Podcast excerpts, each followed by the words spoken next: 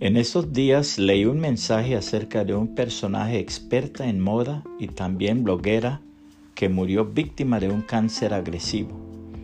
Según el mensaje, estas fueron algunas de sus últimas palabras. Tengo un coche nuevo estacionado fuera que no puede hacer nada por mí. Tengo todo tipo de ropa de diseño, zapatos y bolsos que no pueden hacer nada por mí. Tengo una casa muy bien amoblada que no puede hacer nada por mí. Tengo dinero en mi cuenta de banco que no puede hacer nada por mí. Mira, estoy aquí tirada en una cama de hospital de doble tamaño. Puedo tomar un avión cualquier día de la semana si me gusta, pero eso no puede hacer nada por mí. Así que no dejes que nadie te haga sentir mal por las cosas que no tienes. Si tienes salud, lo tienes todo. Tienes vida. Lo más importante es la vida, es el amor. Por último, asegúrate de disfrutar de lo que amas. ¿Sigues pensando que te faltan cosas para ser feliz? Por favor, vive. No es para siempre. La verdad es que no necesitamos cosas para ser feliz, pero debo añadir que para la salvación de nuestras almas sí necesitamos al Señor Jesucristo, porque Él es el único camino, la única verdad y la única vida. Y el versículo termina con estas palabras, nadie viene al Padre sino por mí. San Juan 14, 6.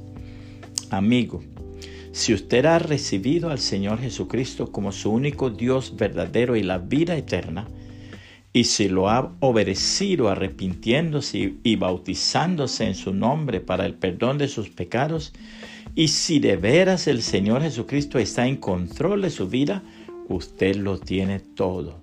Tiene lo más importante, tanto para esta vida como para la venidera.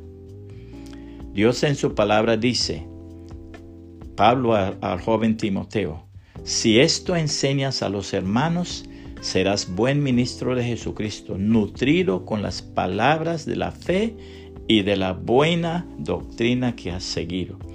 Desecha las fábulas profanas y de viejas. Ejercítate para la piedad, porque el ejercicio corporal para poco es provechoso, pero la piedad para todo aprovecha, pues tiene promesa de esta vida presente y de la venidera. Palabra fiel es esta y digna de ser recibida por todos, que por esto mismo trabajamos y sufrimos oprobios, porque esperamos en el Dios viviente, que es el Salvador de todos los hombres, mayormente de los que creen esto manda y enseña. Ninguno tenga en poco tu juventud, sino sé ejemplo de los creyentes en palabra, conducta, amor, espíritu, fe y pureza. Entre tanto que voy, ocúpate en la lectura, la exhortación y la enseñanza. No descuides el don que hay en ti, que te fue dado mediante profecía con la imposición de las manos del presbiterio ocúpate en estas cosas, permanece en ellas, para que tu aprovechamiento sea manifiesto a todos. Ten cuidado de ti mismo y de la doctrina, persiste en ello, pues haciendo esto te salvarás a ti mismo y a los que te oyeren. Primera a Timoteo capítulo 4, 6 al 16. Puede compartir este mensaje y que el Señor Jesucristo le bendiga y le guarde.